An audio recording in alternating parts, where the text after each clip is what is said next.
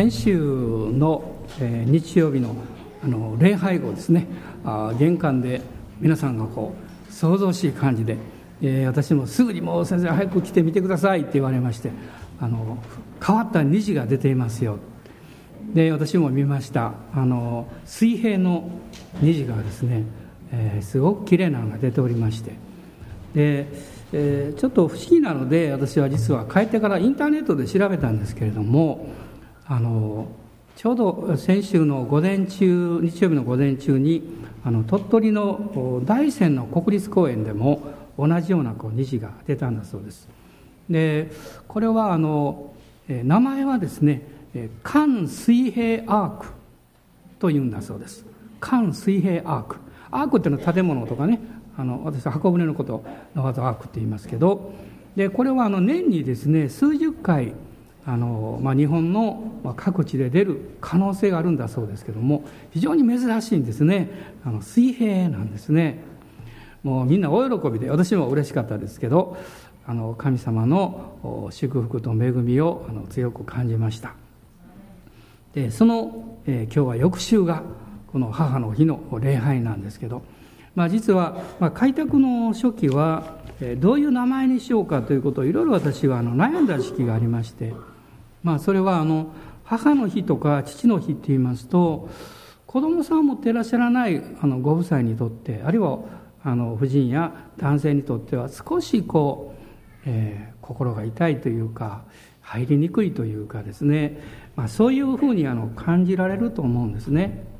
で、まあ、私たち夫婦もそういう経験がありますのである時期までですね、えー、それであの婦人に感謝する日とか、まあ、いろいろこう考えたんですけれどもまあ、今はもう人数もある程度大き多く多くなりましたので、えー、まあいいかなと思っておりますけれどもあの基本的にはこういうふうに考えてください。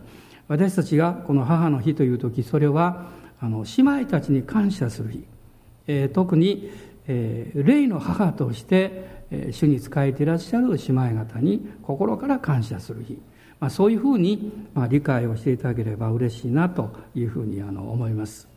で、まあ、実際にはこの母の日というのは、まあ、この世的にはあのアメリカからまあ始まりまして、えーまあ、日本にははっきり分かんないですけど昭和の、えまあ、初期でしょうかねあの入ってきまして、え、ちょっと調べたところではあの、えー、1937年ですね昭和12年に、えー、日本で初めてあの森永製菓、えー、森永ミルクキャラメルってのがありましたけど、まあ、森永の創立者の方はもともとクリスチャンですから。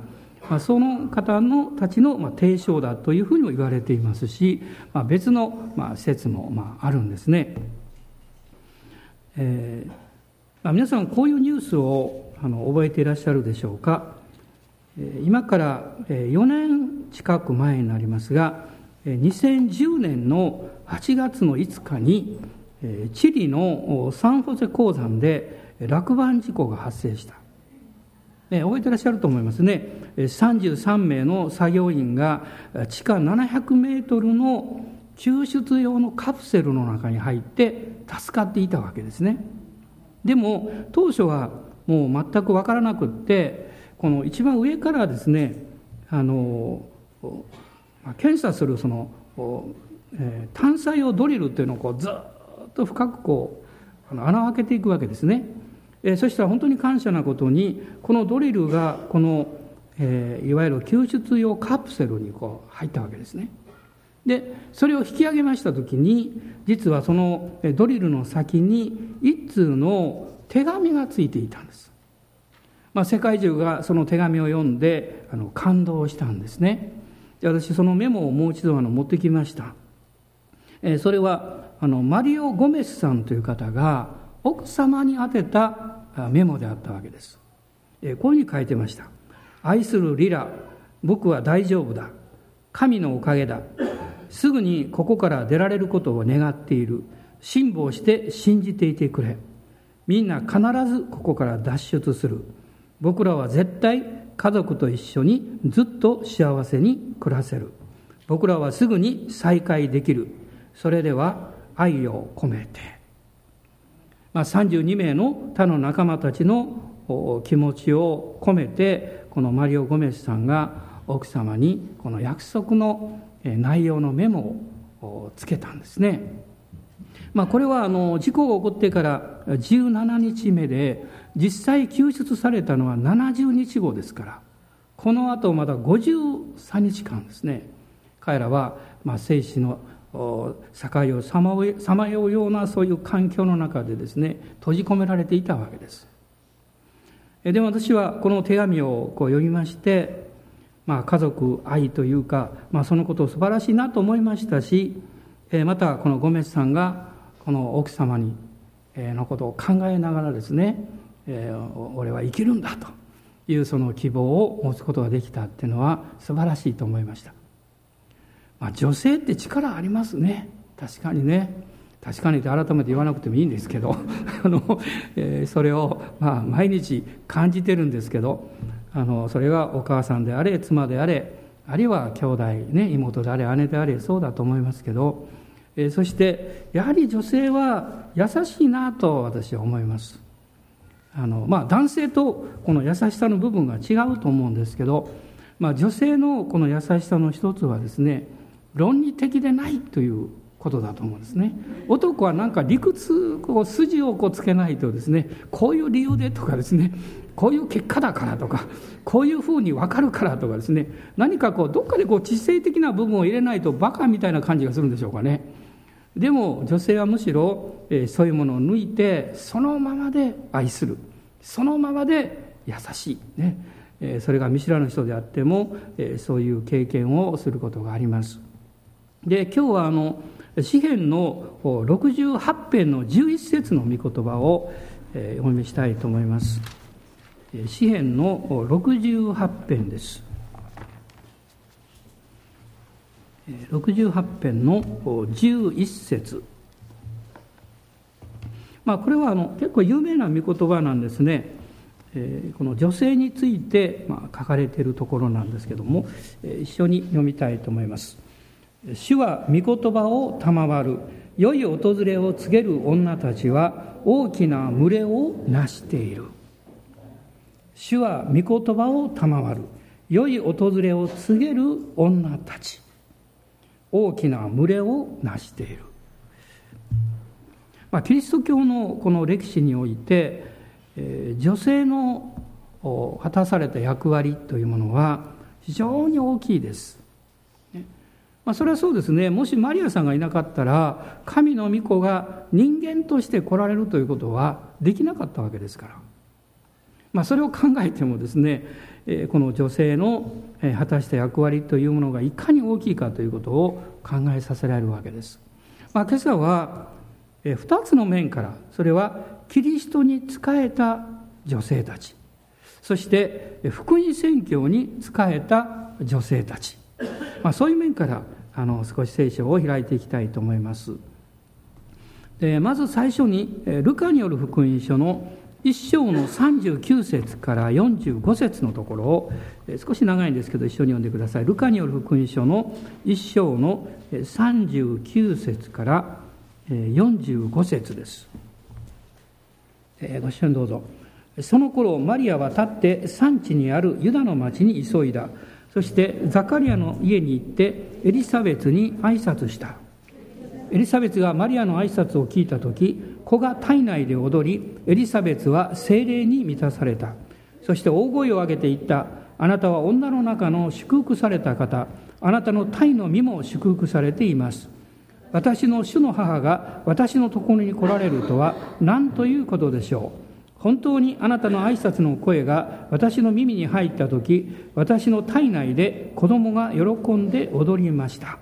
主によって語られたことは必ず実現すると信じきった人はなんと幸いなことでしょう。この後有名なこのマリアのこの賛歌というものが記述されているんですね。マリアが精霊に満たされて主を褒めたたえます。我が魂は主をあがめ我が霊は我が救い主なる神を喜びたたえます。こう書かれています、まあ、実はここはですね、えマリアとこのエリザベスの対面。まあ実にこの福音宣教の夜明け前のようなこの重要な出来事がここに記されているわけです。彼らは互いに信仰と献身を確認し合っています。でこの、え、状況を少し前から見てみますとこの一章の36節の中で見つかりが、まあ、マリアに、まあ、ガブリエルがイエス様のを身ごもることを伝えたんですけれどもその後でですねマリアに対して一つの印のような証言をするわけです。ご覧なさい。あなたの親類のエリザベツもあの年になって男の子を宿しています。不妊の女と言われた言われていた人なのに今はもう6ヶ月です。神にとって不可能なことは一つもありません、まあ、もちろんこのマリアの気持ちを考えますとこの結婚前にですね、えー、あなたはこの身ごもって男の子を産むんだって言われてもそんなことは信じられない。ですからその印はどこにあるんですかと尋ねたくなりますけど見つかりの方が非常に明確な印を伝えたわけです。それは親戚のエリザベツがもう高齢にもかかわらず身ごもっていてもう6ヶ月なんだ。このことをこうマリアは聞くわけです。マリアという人は皆さんどういうイメージ持っていらっしゃいますでしょうかね。なんか私のイメージはこう静かな あのえー、感じ。どっちかっていうとこう受け身というふうな印象なんですけど彼女は行動的な信仰の人だと思います。おそらく、まあ、その当時のこのユダヤのあの、え、文化というかその状況から見ますと、え、彼女はおそらく13歳ぐらいだったでしょう。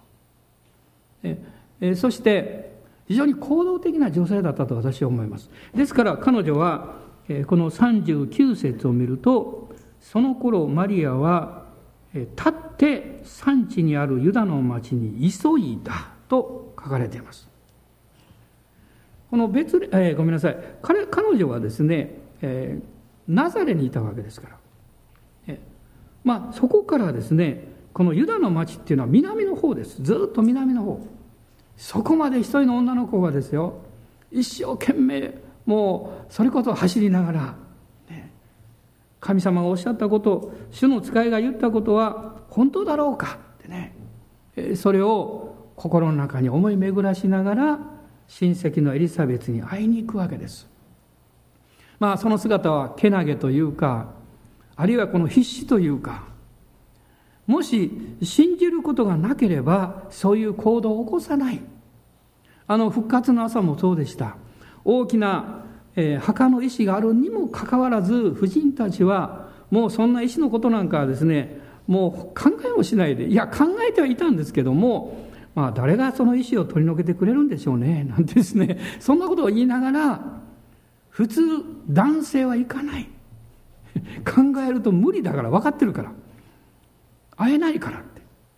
でも婦人たちは出かけました。そこに奇跡が起こっていたわけです。彼女が急いでこのユダの産地にやってきましてそしてエリザベスにこの出会うわけです。彼女は何をしたんでしょうか。単にエリザベスに会っただけじゃないんです。神が彼女に語られた御言葉を確認しようとしたんです。これが信仰なんです。信仰による行動信仰による期待感というのは何かこういうことが起こってほしいとかこういうなってほしいというこれは外側のことです。一番大事なことは主の御言葉が真実であるということを確認することです。私は今朝はですね、えー、大胆に確信を持って申し上げたいと思いますあなたの人生が神の御言葉によって確認されなければあなたは宙に浮いたような存在ですこの世の中においてどんなに成功したとしてもどんなに幸せそうに見えたとしてもそれはシャボン玉のようなものですよ。ね、いつかは消え去っていきます。しかしあなたの人生を御言葉で確認するつまりこの御言葉のもうそのものである方はイエス・キリストですイエス様と出会うことですそしてイエス・キリストによって私の人生はこの地上に生を受けそして使命を受けそして神様に愛されて幸せになるように作られたんだということを信じることです。そうすればあなたはただ単に幸せであるだけではなくってそれ以上の私の人生は本当に良かったんだ私の人生は存在して良かったんだということを確信できるはずです。というのはですね人というのは誰でもそうですけど失望したりあるいは嫌な経験をするとですねもう自分の中にいなかった方が良かったなとか考えてしまうんですね。あるいは何のためにいたんだろうかまあ男性もそうですね一生懸命働いて家族のためにいろんなことをやったとしてもみんな家族というものはある意味で去っていくものなんです。ね、婦人の方もそうですね。お腹を痛めてそして一生懸命育てるその子供たちが自分が願っているようにはなかなか進んでくれない。あるいはそうであったとしてもでもあなたの手からは離れていきます。あなたの存在感あなたのこの人生にあなたという存在がいたということを確認して感謝してそしてこれでよかったんだと言える場所はどこなんでしょうか？私はイエス・キリストを信じて聖書の御言葉によって確認するんだと信じています。何だろう普通でもそうでしょ？誰かがあなたがいてくれてよかったよと言ってくれたら嬉しいでしょ？ああ自分が値打ちがあったんだいる存在価値があったんだと思います。言葉なんです最後は。そしてこの世界中の中でもう絶対的な決して朽ち果てることのない言葉が神の言葉なんですよ。この神の言葉によってあなたの人生のまあ保証というか証というものを持つということはものすごく大事なんです。それはあなたがイエス様の前に出てそして神様の臨在に触れられる時にそれを経験します。えー、先週の日曜日のお証を私は月曜日に九州でお聞きしました。日曜日の朝その方が奥様と一緒に CGN テレビで私のメッセージを聞いておられたそうです。いやあんまり聞きたくなかったのかもしれません正直言って。もう今日はもう教会も休もうかなと思っておられたんだと思います。突然ですね。まあ聞きたくないでも聞いつけられてるから聞かなきゃいけない。その状況の中で突然精霊が働かれたんでしょう。涙が出て止まらなくなったそうです。かっこ悪いからもうハンカチ出してから汗拭くふりをしてでごまかした。でも涙が止まらない。そして彼は帰られたそうです。その翌日お会いしましたから直接お聞きしました。私は何十年とイエス様を信じているクリスチャンとして教会に行っていたけれども初めて神様に出会いましたとおっしゃいました。初めて出会いましたって。皆さん聖書を読んだだけでは救い主と出会うことはできません。あなたが信じる決心をしただけでもダメです。そこに神の聖霊様が働いてくださらないとそれは単なる言葉であり単なる物語であり単なる宗教経験で終わってしまいます。もう喜びで顔が満ちていらっしゃいました。私前のお顔わからないので もうニコニコしていらっしゃって本当によかったですねとお話をいたしました。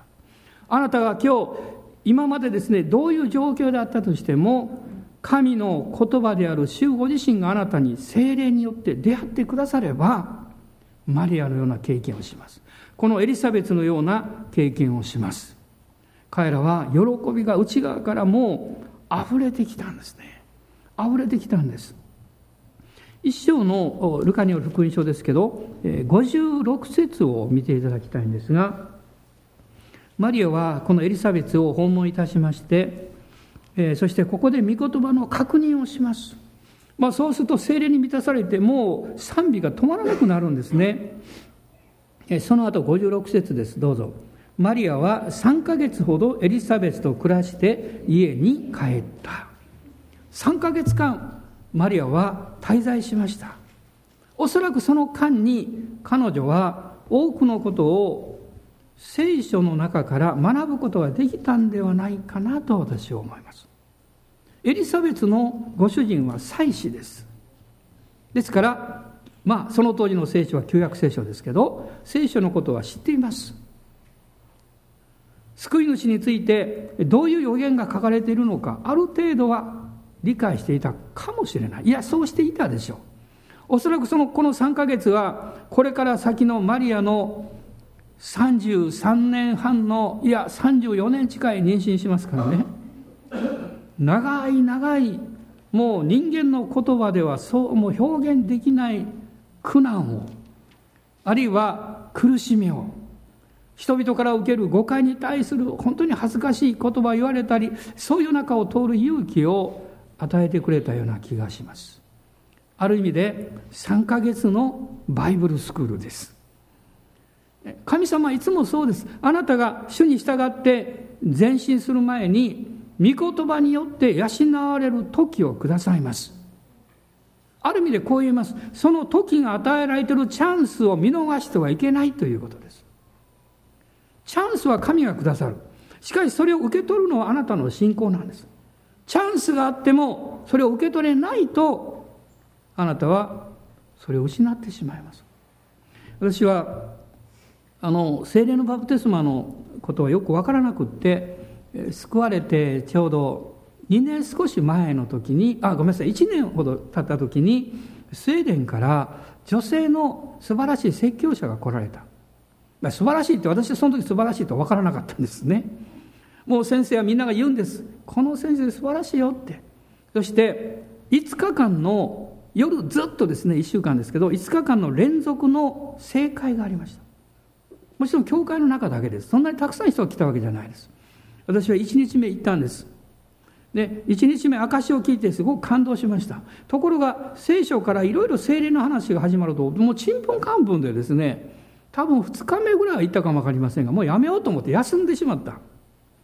そしてその正解が5日間終わった後もうみんながものすごく喜んでるんですね。私は心の中で密かに思いました。しまった。言っておきゃよかったってね。もうこれはどうしようもない。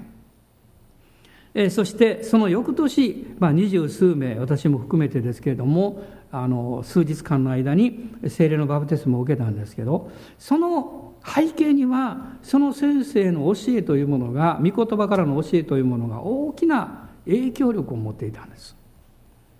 私はその精霊経験をした後で思いました。あの先生のメッセージ聞きたかったって。今だったら CD があったり DVD があったりしますけど当時はそういうことしてません。もう聞くチャンスはない。もう天国に帰っておられますから。神がチャンスをくださる。しかしそれをあなたが御言葉が具体化される御言葉が実現されるためにあなたが信仰を働かせなければ受け取らなければそれを見逃してしまうわけです。マリアはこの3ヶ月の大切な時を過ごしました。そしてイエス様に、まあ、イエス様が公にご自分を表しなさったその時からの、えー、主に仕える婦人たちの一員になったわけですえルカによる福音書の8章の1節から3節を見てください。え8章の1節から3節です。あの、ま、私は一つの質問疑問がありましてね、それは弟子たちと、まあ、3年余りですね、あのイエス様があちこちこう旅をなさったわけでしょ。その時食事どうしたのかなとかですね。あのその費用とかどうしたのかなとか思いました。だって皆さんね1週間旅行したってね結構いろんなものかかるでしょ。だからこれどうしたのかなと思ってたんですけど聖書にはちゃんと書いてあるんですね。8章の1節から3節です。一緒にどうぞ。その後イエスは神の国を説きその福音を述べ伝えながら町や村を次から次に旅をしておられた。十二弟子もお供をした。また悪霊や病気を治していただいた女たちすなわち7つの悪霊を追い出していただいたマグダラの女と呼ばれるマリアヘロデの執事クーザの妻ヨハンナスザンナその他自分の財産を持って彼らに仕えている大勢の女たちも一緒であった。実は十二弟子イエス様彼らのこのまあ、旅行というかその伝道の旅ですね。それを経済的に支えた人々は主に婦人たちであった。いろんな身の前の世話をしたようです。そして興味深いことにこの婦人たちの群れの中には悪霊に疲れていて悪霊を追い出してもらったマグダナのマリアからですね当時の社会的なトップにいたこのヘロデの執事の執事空座の妻ヨハンナとかスザンナとかですねこういう人々もいたんです。でも共通していることが一つあります。この婦人たちはかつては悪霊に疲れていたり病気をしていて治してもらったと書かれています。私たちもそうですね。こういう問題がやってくるとですね人生の価値は持ち物ではないんだなって気がつきます。人生の力というのは決して社会的な立場ではないんだって分かります。彼女たちもいろんな病気があったり問題があったりした人がほとんどだった。全てではなかったと思いますけどほとんどであった。そしてイエス様によって癒しを経験します。皆さん私の肉体やあるいはいろんな問題の解決や外側のこの解決というものはあなたの魂が誠の神様と出会うためのこれはある意味で、えー、窓口のようなものです。そういうふうに考えると今朝もある兄弟が、えー、この自分の体調の、えー、悪い部分について、えーでも私は神様に感謝しますとおっしゃってましたけどあ素晴らしいなと思いました。決してそれは何か頑張って言ってるわけじゃなくって私たちはイエス様を知って誠の神様が分かると自分の人生に普通マイナスに見えるようなことあるいは自分にとって難しいこれは不利な面ではないかと考えられることも主を見上げて主よあなたに感謝しますということができるわけです。もし私たちがそれにしがみついて、あるいは何というか、落とされるような不安を感じて、あるいはどっかにやられてしまうような恐れを感じて、そして自分の魂や自分の立場や自分の姿を救おうとさえしなければ、神様の全能の御手に任せることができます。皆さん、詩篇の御言葉をご存知でしょう？私たちは倒されても真っ逆さまには倒れはしないと書かれています。真っ逆さまに倒れるというのは致命傷なんですよ。倒れることあるでしょうって。傷を受けることあるでしょうって。辛い経験もするでしょうって。まあおそらく私のこの人生の中でですね、えー、2011年というのは最もたくさんの大きな問題が集約された年でした。この1年いや正確に言えば半年ぐらいの間です。もうそれまでの何十年の人生のいろんな問題が集約されたような年。母も天国に行きましたし家内も大きな手術をしましたし孫も大変なとこ通りましたし私も病気になりましたしそれだけじゃなくって教会のことも大きな決断をしなきゃいけませんでしたしいろんなことがわずか数ヶ月の間で全部やってきました。私はこう思うんです。もしその何年か前に数年後2011年にはこういうことがあるよということが先に分かっていたら神様その年が来ないようによろしくお願いします。前に進むのを恐れたと思います。でも皆さん何人かの方覚えておられるでしょ2011年の元旦礼拝のメッセージ。そしてそのところで私が言ったこと。皆さんこの年は私の年ですって。何が起ころうか。であの何か全然分かんないですからね。私の年ですと言いました。なぜなら2011-2011私は11月20日生まれだから英語で書くと21で私の年だと思ったんです。そして早速姉妹たちがやってきて先生すぐ病院に行ってくださいと言われました。変なこと言ったから病院に連れてきてそういう意味じゃないんですよ。もう目がおかしいから病院に行ってくださいって。そして初めてもう CT っていうのは取ったことがなかったんですよ。CD はたくさん持ってますけどね。CT なんかわなんか分かんないよね。でそういうのを取ったいろいろしましてね。そしてもうその時はまだ良かったんですが半年ぐらい過ぎてからいろんなことがダーッとやってきました、しかし不思議な経験をしましたね。一番大変な時にもう言葉で表現できない深い何かえー、深いこう山の中の緑に囲まれたこう濃い湖の静かななんかなかったらしいですね。要するに不思議な平安があったということです。あ今までこんな湖見たことないって、ね、こんな静かなそして深い湖を見たことがない。そういう感じでした。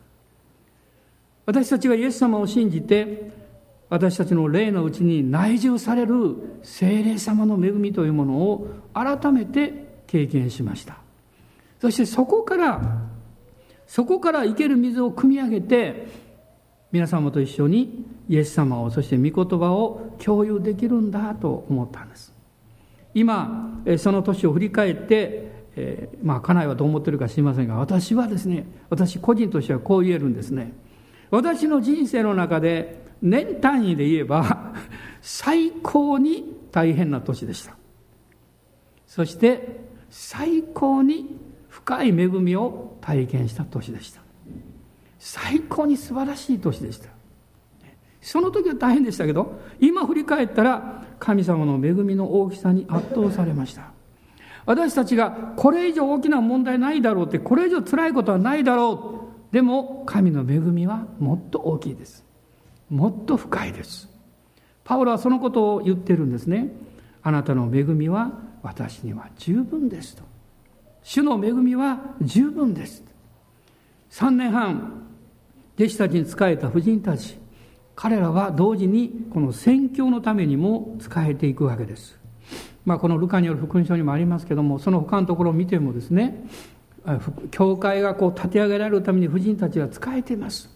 あのプリスキュラとアクラがありますね。あるいはピリピの宣教の発音になったルデアがあります。こういう人たちあるいはエルサレムの教会のみんなが集まる場所を提供したマルコのお母さんのマリア。自分の、え、家を開放してそこで教会が生まれました。みんな婦人たちです。教会の開拓を見てもそうですね。多くの場合に婦人たちが中心になってます。それは男性があの力がないって意味じゃないんです。そうじゃなくて婦人の方が最初に導かれるケースが多いんですね。多いんです。なぜなんでしょうか？なぜなんでしょうね？これは神秘の一つですね。でも一つ言えることは女性は愛を持って取りなす力が深いような気がします。愛を持って祈るさっき言ったように理屈で祈りませんから。もうそのままの愛情で祈りますから。そのままの必要を見て祈りますから。もうどんな理屈を言われてもそんな難しいよって言われてもお構いなしです。神様と叫びますから。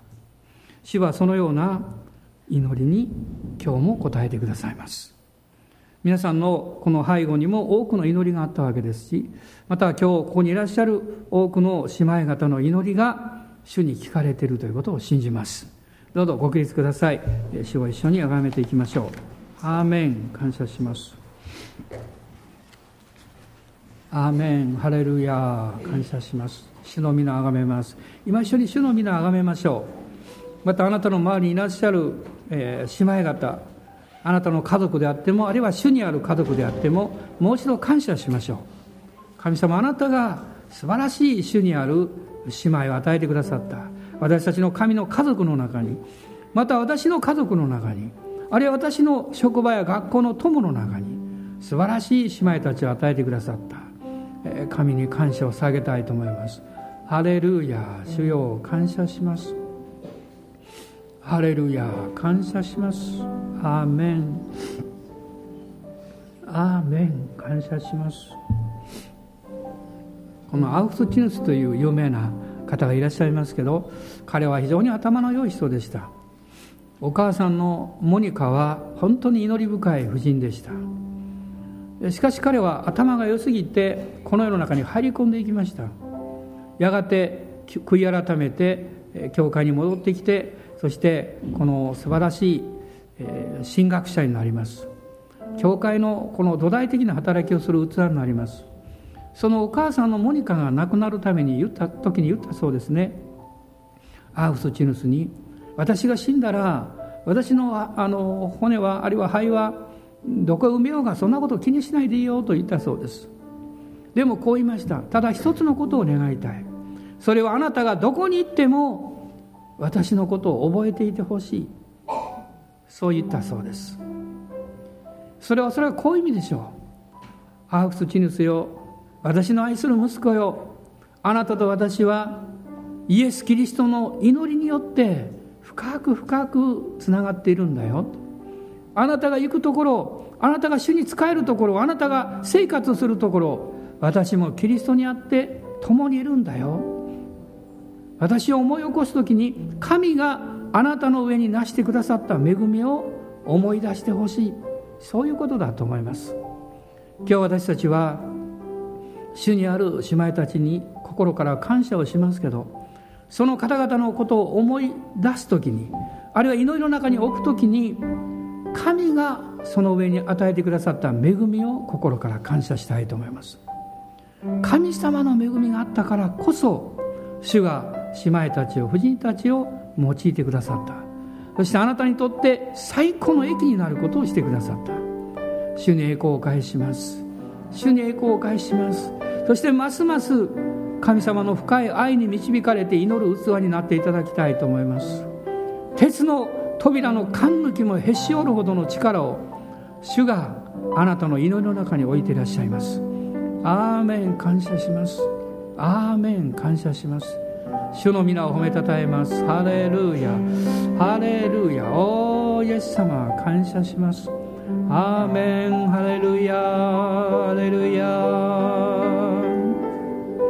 おーハレルヤ。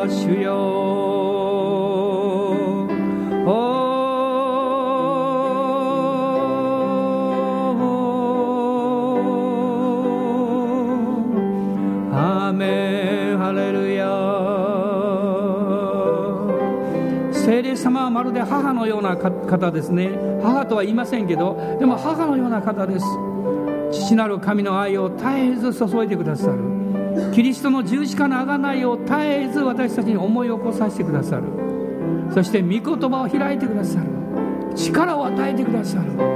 どんなにこの愚かなものが不信仰になっても罪を犯してもあるいはもう失敗をしても決して離れ去るようなことはなされない。いつも慰めと力を持って共にいてくださる。本当に感謝します。今主を褒めたたえましょう。どうぞ自由に主の皆を褒めたたえてください。アーメン。ハレルヤハレルヤこの聖霊様が共にこの今週も共にいてくださいますから。アーメン。ハレルヤハレルヤ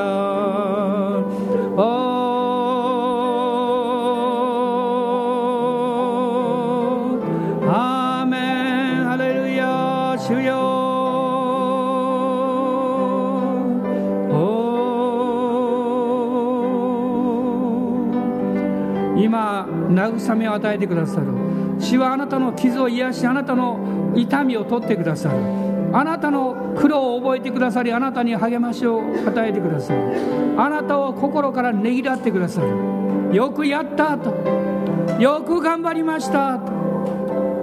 アーメン。ハレルヤ。おハレルヤ。主よ。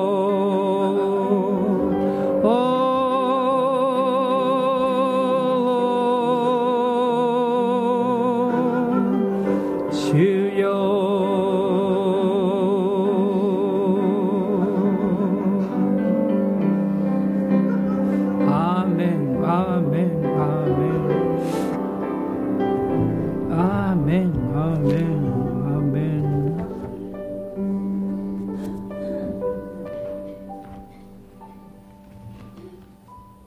先ほど読みました「主は御言葉を賜る」と書かれているところは小約聖書にはこう書いてるんですね「主は力の言葉をくださる」「主は力の言葉をくださる」今日それを兄弟も姉妹も私共にいただきます。アーメン。イエス様感謝します。アーメン。この週も力の御言葉を主がくださいます。アーメン。ハレルヤ。ハレルヤ。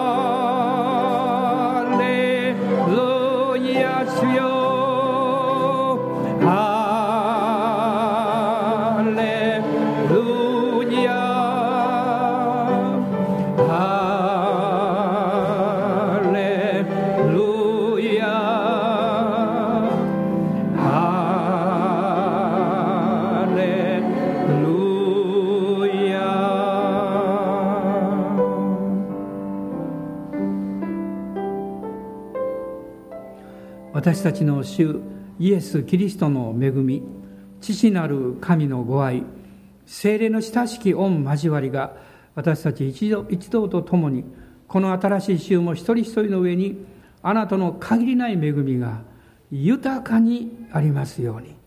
アーメン